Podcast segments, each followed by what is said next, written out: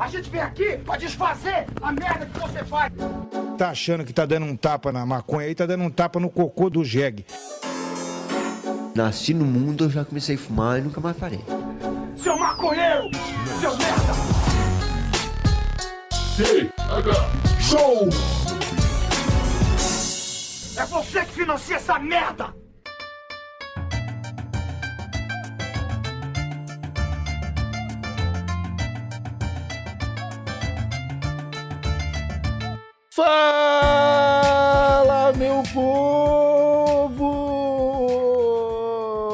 Estamos começando mais um TH Show, o podcast 100% natural dedicado aos usuários desse mundão e que só é possível graças aos nossos assinantes lá do picpay.me barra thshow e do padrim.com.br barra thshow. Lembrando, meus amigos, que estamos com a Santa Cannabis Medicinal e eles abriram a terceira turma de um curso de cultivo bem legalzinho. Se você é um paciente de cannabis medicinal e, tá, e está interessado em aprender como se faz para cultivar essa planta deliciosa, vai lá em arroba Santa Cannabis Medicinal no Instagram e fala com os caras, procura se informar que tem bastante conteúdo da hora vindo por aí. Tudo isso, meus amigos, é claro, mais uma vez fechadinhos com a Keep Rolling, a cedinha que nos oferece a mais fina sensação. Mano, o papelzinho deles é fininho, fininho de um, de um jeito, cara, que eu não, eu não sei nem como explicar, Marcelinho.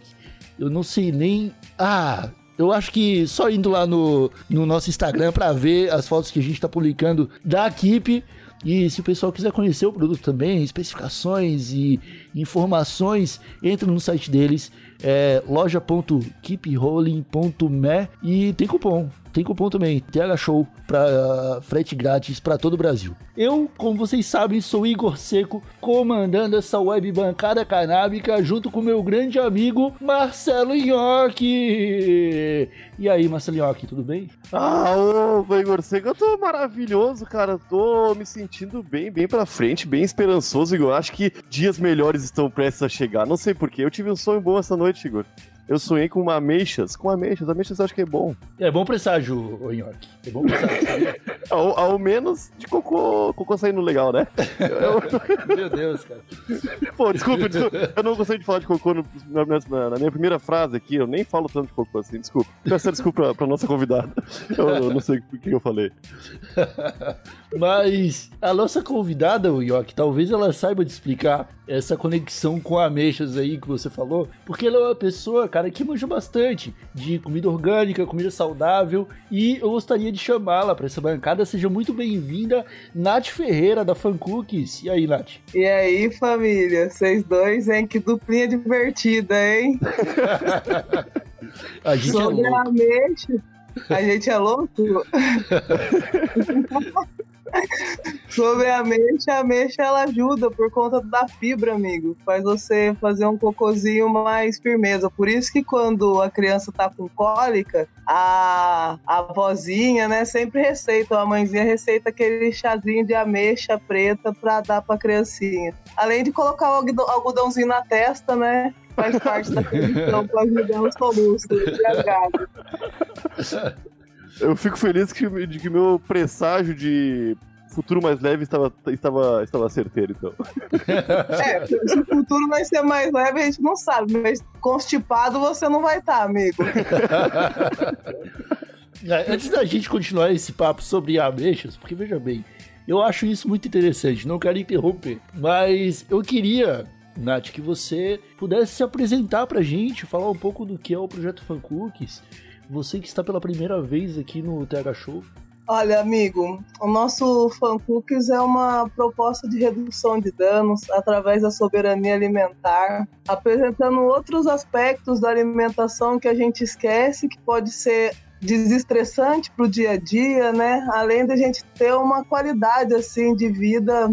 Mano, a gente é o que a gente come, né? O que dizem por aí. Então, você saber o que você come de forma consciente é uma outra relação com o nosso corpo, assim. É, é você se entender mesmo, né, meu? Eu acredito muito nisso. É, o que, que é a soberania alimentar, Nath, que você falou?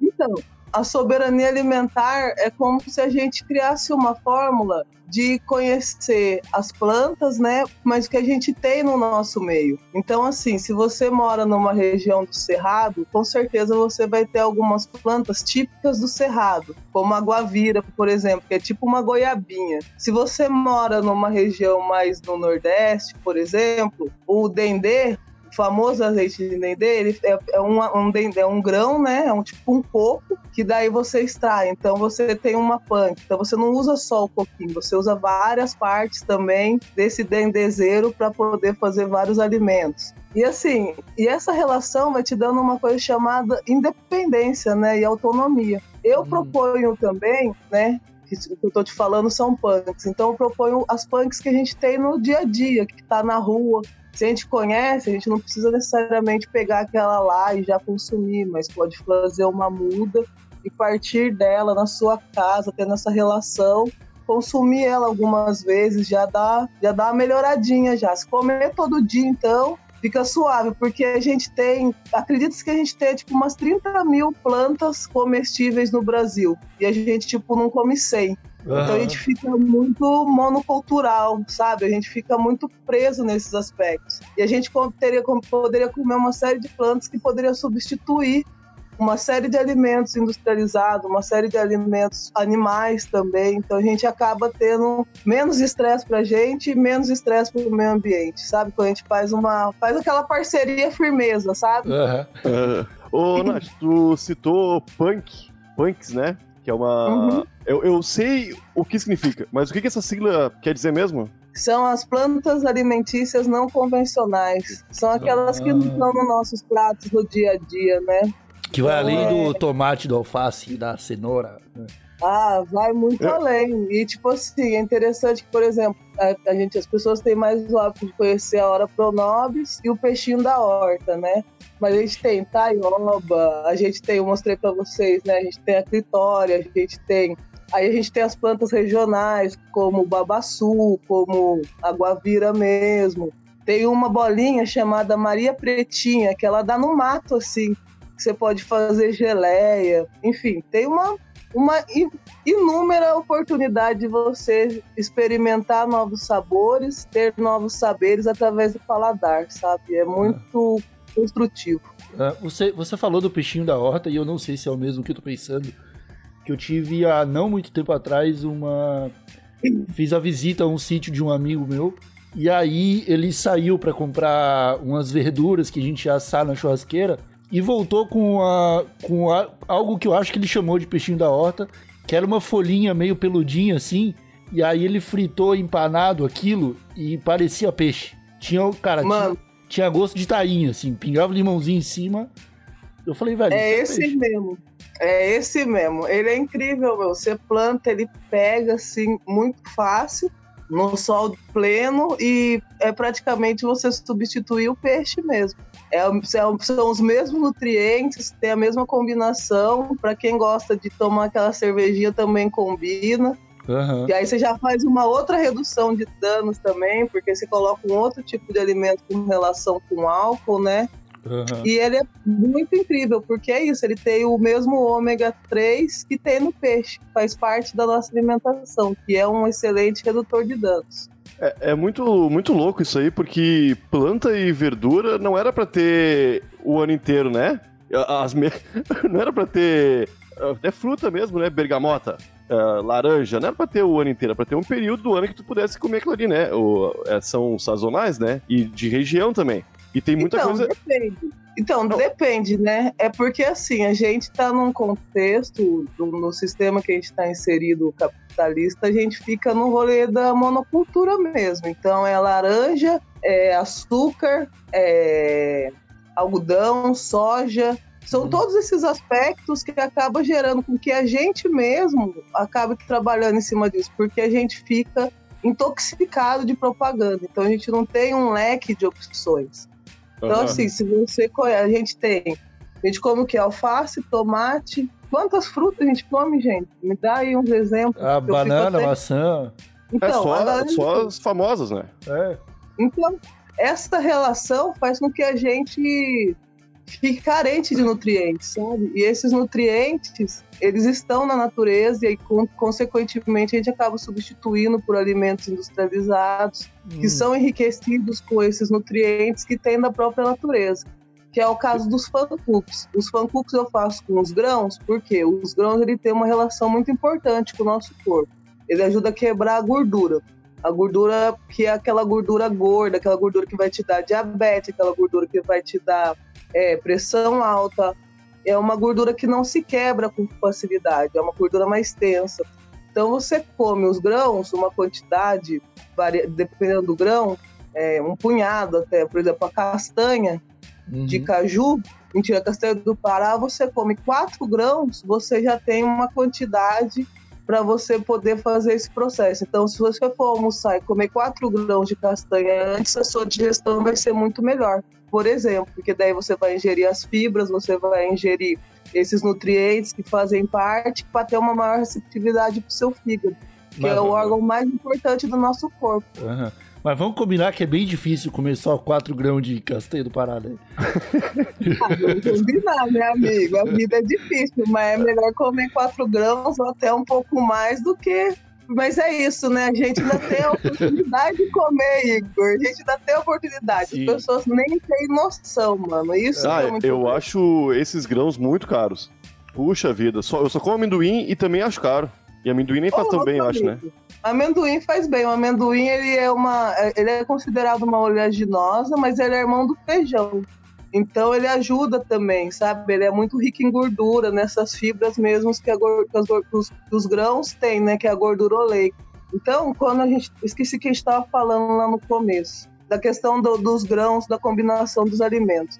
Se a gente não faz essa combinação, né, a gente acaba ficando dependente desses ultraprocessados. E, uhum. por exemplo, os ultraprocessados, muitos deles, eles podem ter vitamina A, por exemplo, o suco de tangue. Mas o suco de tangue, ele tem uma quantidade de, tipo, 90 gramas de açúcar, tá ligado? Uhum. Então fica, fica totalmente descoordenado. E as pessoas não têm esse acesso a esse tipo de informação. Esse tipo de informação é não. é privilegiada, né? É, então passar sim. esse tipo de informação é, é primordial pra mim. É tipo, é, é, tipo quando você vai no, no frigorífico do mercado e tem lá o suco de laranja 100% polpa de fruta. E aí, velho, por que, que se é 100% polpa de fruta, eu compro uma laranja e faço suco com a própria laranja, não vou, tá ligado? Não vou comprar o suco do, da garrafinha, sacou? E aí você vai ver atrás ali. Tem aí, beleza, 100% polpa de fruta, mas tem mais 30% de sódio, aí tem mais. entendeu? O... é loucura. Vem tudo que não vem na laranja, vem tudo que não vem na laranja, porque a gente ainda tem o risco do que o Brasil, por conta da alta quantidade de agrotóxico, até a laranja que a gente consome, uhum. a gente já fica um pouco doente. Então, uhum. assim, a gente está fazendo redução de dano para a vida. É para a vida isso, sabe? Você, não, uhum. você eliminando o suco, eu chamo essas caixinhas de longa vida, eu chamo de longa morte, né? Porque não vai uma mosca. Deixa uma caixa de leite aberta no sol, gente. Não vai uma mosca visitar a, essa, essa, esse líquido dentro. Uhum. Esse daí é melhor, viu, Igor? Eu fiz uma pesquisa daí melhor para tacar no tomate. tá. Melhor que o leite de, de saquinho, viu, amigo? E aí, porque já tá já concentrado o tóxico. E aí o que acontece? Quando a gente percebe isso, a gente começa a ter essa mudança. Só que assim, esse tipo de alimentação para a população mais pobre, os meus irmãos, eles não conseguem ter esse acesso. Eles têm a ilusão de que estão fazendo bem consumindo um tangue. Por quê? Primeiro porque é o que o dinheiro dá. Uhum. Então a gente fica muito limitado. Então eu fico nessa missão de estar tá sempre transmitindo, sempre propondo nhoque, nada, você não precisa investir 100 reais de castanha, amigo. Você pode ir lá comprar 5 pontos. Aí você vai comer um pouquinho um dia, daí você compra 5 pontos de um damasquinho, como um damasco no outro dia. E assim hum. você vai alternando com a ameixa, ah. amigo. É, que a ameixa é barato, né? Pô, eu, eu, Mas é. Eu, eu não sei, eu, eu, acho, eu acho muito irado. Uma das poucas, um dos poucos prazeres genuínos que a gente tem na nossa vida, pelo menos eu penso, é de a gente descobrir coisas, né? Quando tu vai. Quando tu, tu é criança, tu. Pô, tu nunca saiu sozinho. Aí tu sai sozinho pela primeira vez. Quando tu, quando tu, tu beija alguém pela primeira vez. quando tu, tu bebe pela primeira vez, todas as primeiras vezes é muito massa. Depois de adulto a gente não tem muito isso aí. Uhum. Uma das únicas formas da gente ter um prazer pela primeira vez, eu acho que é do com gosto, com gostos de coisas que tu não comeu antes. Porque é muito fácil. E tem um, tem um sítio que eu acho que fica em São Paulo, no interior de São Paulo, que eu acho que eles têm mais de 5 mil pés de frutas diferentes. E a gente, e foi o que nós estávamos falando no começo, que a gente tem 20 frutas aí que a gente fica girando entre elas e são só elas que a gente encontra no mercado. É, é loucura, é- é- não, não tal acessível, né? Que são umas, uns packs, dá um monte de fruta lá. Todo mundo podia ter isso aí, né? E é, no fim, a gente, nesse processo industrial de o capitalismo dominando tudo, algumas frutas que vão ser mais fortes, vão resistir mais ao, ao transporte, ao frio, ao estoque, vão, vão ser as únicas que a gente vai ter oportunidade de comer no fim, né? Isso é muito ruim. Eu queria comer mais coisa diferente. Ah, amigo, eu acho que a gente pode comer outras coisas diferentes, sabe? A gente pode ir pesquisando, a gente pode ir nas feiras próximas, assim, sempre, bom, pelo menos aqui na onde eu moro, sempre tem um tiozinho, uma tiazinha que vende umas coisas da roça, eles sempre levam uma muda ou outra. A gente pode também, quando tiver a oportunidade de achar esses tipos de alimentos diferenciados, tentar fazer umas mudas com, com, com a própria por exemplo, o peixinho da horta, quando você compra, muitas vezes a pessoa manda a raiz junto. Então você põe na terra ou põe na água, né? Ter essa paciência. E fazer sempre troca de semente, né, ó. A gente, o nosso país, a gente pode fazer essas trocas de semente. Então faz troca de semente, você planta, você gera a sua semente, você pode mandar mensagem para algum, fazer um, um, processo de conhecimento com a galera do MST, por exemplo. Aproveita e compra o arroz lá, que lá tá acessível o preço. Vai com a galera do MST, já vê umas plantas, umas sementes e faz essas trocas. É preciso muito isso, porque, cara, esses dias eu assisti um. Eu sou uma pessoa que eu tenho muita esperança, porque eu assisti esses dias um. A Folha fez é, fases pós, pós-Bolsonaro, assim, mostrando muito a região norte, sabe? Uhum. Tipo, o nosso processo colonial, ele tá ficando cada vez pior, assim, de, de perder mesmo, sabe? De uma geração que teve Chico Mendes nos anos 80, Uhum. agora tem um, né, vai mudando as gerações também, daí agora tá num processo em que as pessoas não estão sabendo administrar as áreas de responsabilidade. Uhum. E a gente tá perdendo, a gente tá perdendo, tá, tá perdendo por conta do, desse sistema. Esses dias eu tava conversando com a minha companheira e a gente tava vendo, né? É capaz a galera do agro que tá apoiando essa PL poder cultivar e tudo isso que eles estão queimando de Pantanal, Amazônia, e eles se sentirem como é, salvadores da pátria por estar cultivando cannabis, sabe? Isso é muito perigoso. É. Gente, isso é muito perigoso, porque assim, a cannabis ela não é o resolve o meio ambiente, ela faz parte do meio ambiente, Uhum. então você precisa de outras plantas para poder fazer agir. É, é igual o conflito da farmácia com o sintético. Você só vai fazer o medicamento sucesso de cannabis se você sinto muito, amigo. Tem que ser full spectrum, chora. Entendeu? Não tem jeito. Assim é o meio ambiente. Então, essa é, é- essa é a nossa relação com o corpo. Tudo isso que a gente está sofrendo de sol, todos esses aspectos, isso vai afetando a gente. E a É. gente tem que achar caminhos de redução de danos. Falei pra caramba. É, o- o- inclusive, eu ia voltar a falar de redução de danos. Que bom que você terminou falando disso, porque o seu trabalho ele veio todo da redução de danos, né? A gente é, sabe que você tem uma conexão bem forte com a cannabis e a partir disso vem toda essa questão alimentícia que você vem falando pra gente. E a redução de danos, ela faz sentido justamente naquilo ali que você falou, né? Da gente levar é, pro longo prazo, assim. A redução de danos é algo sempre pra gente pensar que vai fazer diferença na nossa vida daqui 20, 30 anos de redução de danos, né? Tipo, lá na frente eu vou ganhar mais uns 3, 4 anos de qualidade de vida. Né? E eu acho Talvez que. mais. Talvez mais, é. É porque eu não sei, né? Eu não sou da redução de danos. Eu, o, o, o, o que eu faço hoje é, sei lá, fumar num papelzinho mais fininho que eu encontrar, sacou? Não tem essa. E e eu acho que falta isso um pouco, Nath. As pessoas entenderem o que realmente é a redução de danos. Porque hoje o pessoal torce o nariz pra gente, até quando a gente fala de lavar o prensado, saca? Que é uma parada que é simples de fazer, que é tipo é, lavar, colocar água morna e deixar o tempo secar. E mesmo assim as pessoas falam: ah, meu Deus do céu, pra que, que eu vou fazer tudo isso? Pra que, que eu vou perder Aham. meu tempo? Eu só vou. Se é só de chavar, bolar o beck e fumar. E eu queria ajuda, Nath, pra gente tentar conscientizar essas pessoas. Amigo, você quer falar alguma coisa, Nhoque? Não, não. tô, tô rindo do, do pedido de ajuda. Vou te, vou te jogar a boinha, Igor. Redução de danos ela é permanente, amigo. E ela parte da prevenção ao autocuidado, a escolha que você vai fazer na vida, sabe? Ela é muito. A, a poli- a gente tem uma política de redução de danos, né, que é feita referente ao uso de álcool e outras drogas. Aham. Mas eu acho que redução de danos é um aspecto humano mesmo, do indivíduo mesmo, dessa coisa dele entender a importância que ele tem com o compromisso dele, porque eu acho muito interessante, sabe, amigo? A gente é uma, a gente- nosso corpo ele é um mistério, porque a gente se entope de tanta coisa e a gente consegue sobreviver aí 60, 70 anos cuidadinho mais ou menos. Aham. Entendeu? Porque daí é isso, né? Daí você fica velho, você toma todos os agrotóxicos em cápsulas, né? Pra você poder prolongar mais um pouco. Agora você imagina se você tem essa consciência, tipo, desde criança, por exemplo, a criança tem criança com menos de seis meses que já tem o hábito de consumir bala. Uhum. Aham. entendeu? Então isso já é já um problema, porque a criança já pode ter uma predisposição a uma diabetes. Uhum. Então, a- eu acho que a política de redução de danos ela é essencial, principalmente na- na- na- na- nas informações. Só que a gente vive num aspecto que as nossas informações a gente só capta por imagem.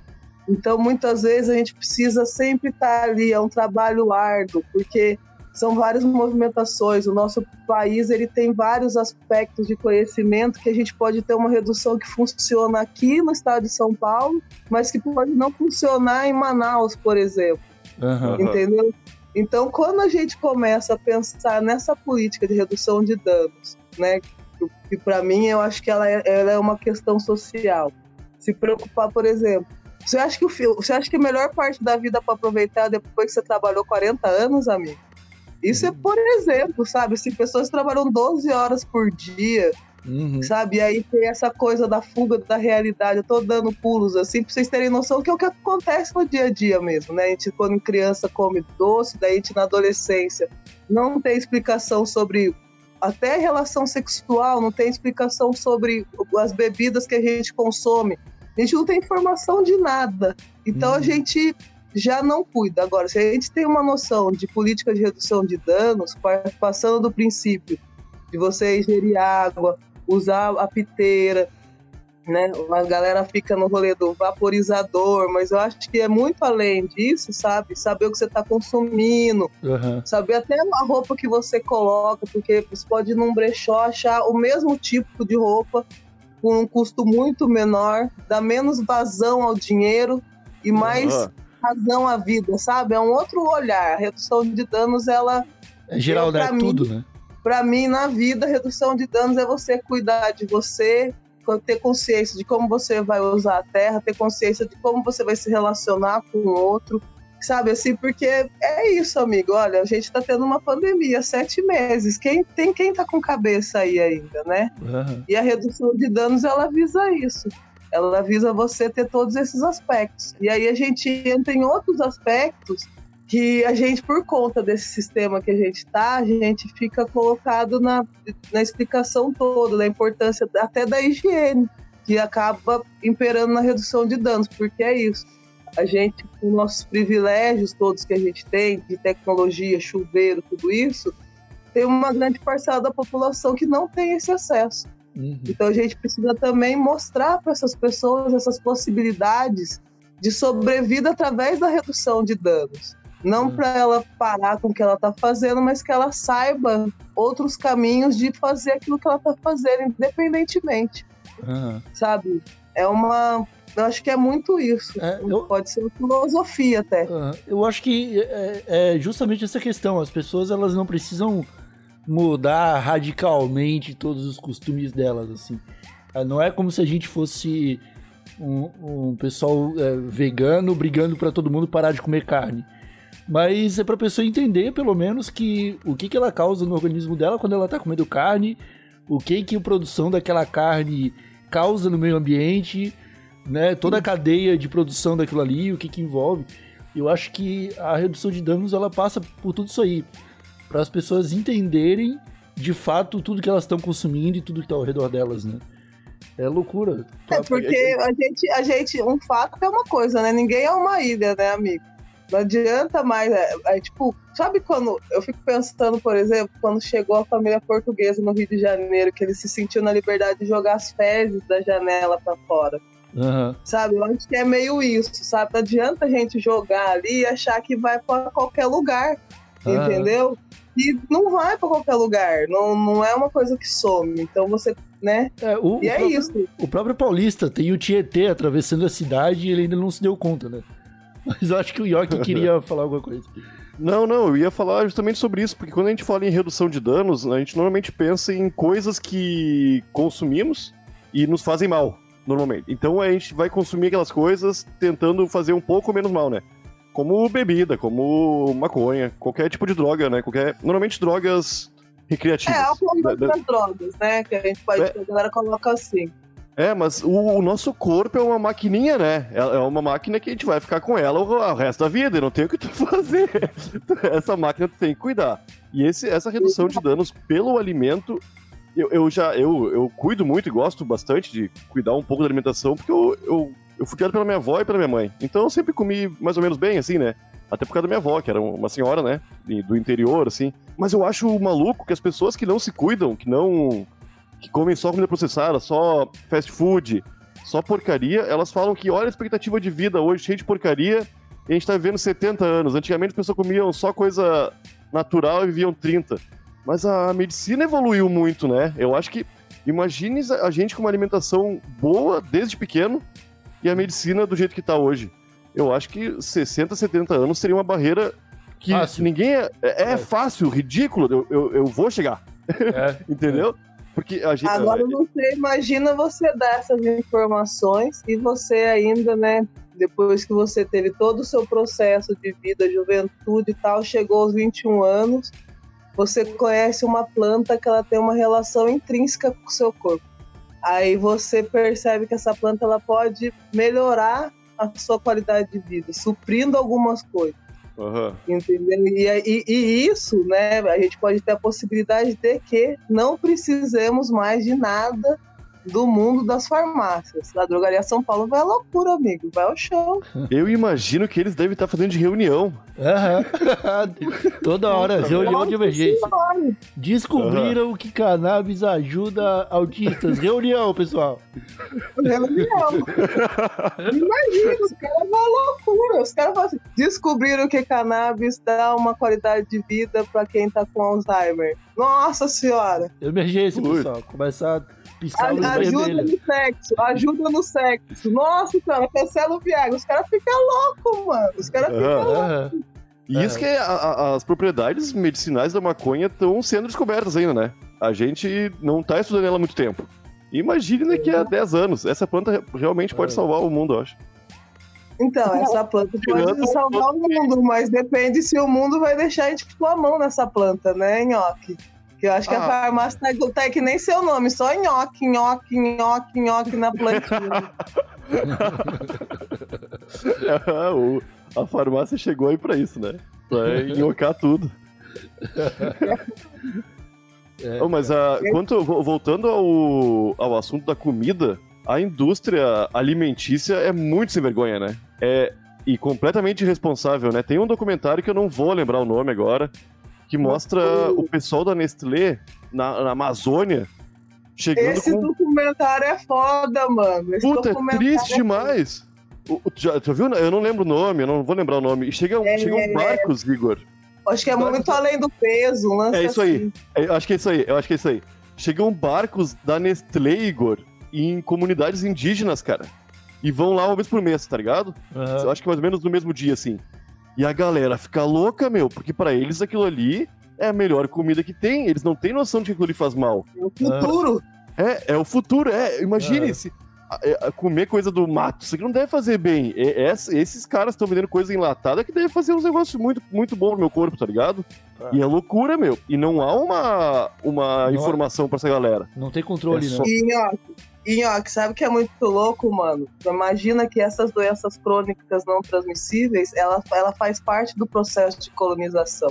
Então, uhum. a população das comunidades indígenas e a população negra, a gente é o que mais tem esse tipo de doença, por conta desse tipo de alimento. A gente tem uma outra relação com a terra, sabe? Então, assim, quando eles fazem isso, eles estão num grau de crueldade e de uma irresponsabilidade social muito grande, porque é isso, você tá levando as pessoas tomarem leite em pó que você viu lá. Uhum. Aí a criança, ela não consome leite em pó lá. Ela, a, a pessoa lá da floresta, ela iria, teria com certeza o seu leite, entendeu? Mas como teve esse processo de colonização, as pessoas nem devem mais fazer leite, porque não tem uma alimentação colonizada não tem essa alimentação que a gente tem da monocultura. Então, uhum. que, olha, que, olha que louco, né? A Nestlé vai lá por conta do Bolsa da Família, né? Por conta, não, não por conta diretamente do Bolsa Família, mas o Bolsa Família é um, um participante, participante ativo dessa, dessa relação também, né? Então, partindo do, do princípio do dinheiro, Sim. então a Nestlé vai lá, injeta esse tipo de alimento. A segunda geração já, já fica com uma predisposição. Uhum. Entendeu? E isso vão gerando doenças crônicas não transmissíveis, que é a diabetes, a pressão alta, sabe? E essas doenças que geram o câncer, essas doenças geram outros tipos de doenças que vão desencadeando para a vida. Uhum. É muita irresponsabilidade. Então, assim, a Muito. gente tem essa, essa, essa, essa, essa, esse pouco de despertar de consciência, é importante a gente poder levar esse tipo da essa palavra, né? Porque isso é ancestral, mano. Quando a gente chega e fala assim, é, sabe, sabe qual foi a primeira? Depois que a gente fez aquela outra entrevista, o Igor, eu fui lembrar quando que eu tive o primeiro contato com uma punk, mano. O meu pai, ele é do Rio de Janeiro, né? Aí ele trouxe uma punk chamada Bertalha, ela tem um formatinho de coração. Eu só fui saber que ela era punk agora, tipo, uns 10 anos atrás, que daí tipo, eu fui conhecendo melhor a alimentação, tudo. Mas essa Bertalha, ela é super rica para a parte do cardiovascular. A folhinha dela é um formatinho de coração, mano, é a coisa mais linda. Para a parte cardiovascular, para nossa parte da corrente sanguínea, para o equilíbrio do açúcar no sangue. Isso daí, tipo assim, se a Bertalha tem no Rio de Janeiro, com certeza devia ter em toda parte da floresta da Mata Atlântica. Uhum. E isso deve ser a mesma relação, por exemplo, do recorte da floresta amazônica. Lá a galera tinha um outro tipo de alimentação e foi tendo essa colonização. Então hoje, os corpos da população pobre, principalmente, é tipo num olhar de commodity, sabe, Nhoque e Igor? Porque assim, a gente, a gente tem essa, essa. A gente pode escolher o que comer. As hum. pessoas pobres que estão em situação de insegurança alimentar grave, que é tipo pessoa que nem sabe se vai comer hoje, uhum. elas se sujeitam a uma série de situações, então elas movimentam um pouco o dinheiro e elas não se alimentam. Então elas, elas ficam como se fosse um, uma commodity mesmo, sabe? Se, se render, rendeu. Se não rendeu, próximo, sabe? Vamos para a próxima saca não uhum. tem reconhecimento da existência do ser. Uhum. Sabe? Uhum. O Brasil é muito louco, mano. O Brasil é muito louco, riquíssimo, e assim, abundante mesmo, em vários tipos de planta, vários tipos de rolê, aquífero Guarani, que a gente tá com a bunda sentada em cima, que a gente podia ter água pra gente ficar de boa. Aí os caras vão fazendo perfuração a Nestlé para extrair água, a Bonafonte, que é da Coca-Cola. Uhum. E essas coisas não chegam para as pessoas, ó. E, e, nesse momento... é, é, a, meia, a meia dúzia de arrombados sempre, né? É, é uma é. meia dúzia gigante que tá prejudicando muita gente. Eu tava, eu tava, vendo uma, uma entrevista do Steve O, não sei se tu conhece, Nath, que é o do Jackass, aquele grupo que se quebrava e tal. E o pai Sim. dele era da indústria do tabaco. E eu fiquei apavorado, sim, o cara era presidente de, de, de, de empresa gigantesca, eu não lembro, acho que era Felipe Mobre, sei lá, uma, era uma empresa grande mesmo. E veio pro Brasil cuidar da Pepsi, da PepsiCo aqui. Ele foi presidente da PepsiCo, depois virou presidente da PepsiCo na América Latina e depois foi pra, pra Nabisco. Então, olha o que, que esse brother trabalhou a vida inteira dele. Foi no cigarro e na comida desgraçada, né? É. Só isso que ele Sim. fez. Olha que eu fiquei um pouco triste, porque olha, olha o pensamento desses caras é global, né? Não é Mas, ganhar uns mas a globalização ela é seletiva, né, Nhoque? Porque é isso, né?